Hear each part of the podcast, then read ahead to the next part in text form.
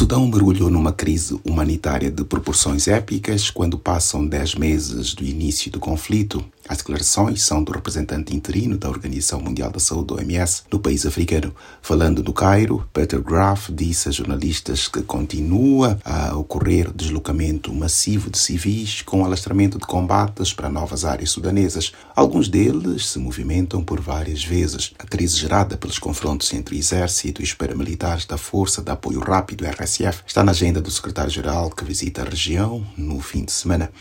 António Guterres discursará na Cimeira da União Africana em Addis Abeba, na Etiópia. Com 8 milhões de deslocados, a situação no Sudão é a maior crise de deslocamento a nível mundial. Estima-se que 25 milhões de pessoas precisem de auxílio humanitário e outros cerca de 18 milhões enfrentem fome aguda. Após visitar o Chad e o Sudão, o representante da OMS disse ter assistido em primeira mão o deslocamento e a busca de abrigo em zonas superlotadas.